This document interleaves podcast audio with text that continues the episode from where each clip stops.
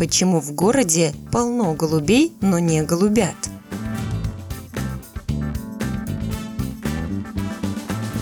По большей части это связано с особенностями гнездования голубей. Они создают гнезда в местах, которые напоминают скалы и пещеры. В городах голуби могут устраивать свои гнезда на крышах, под подоконниками, под мостами и в подобных укромных уголках.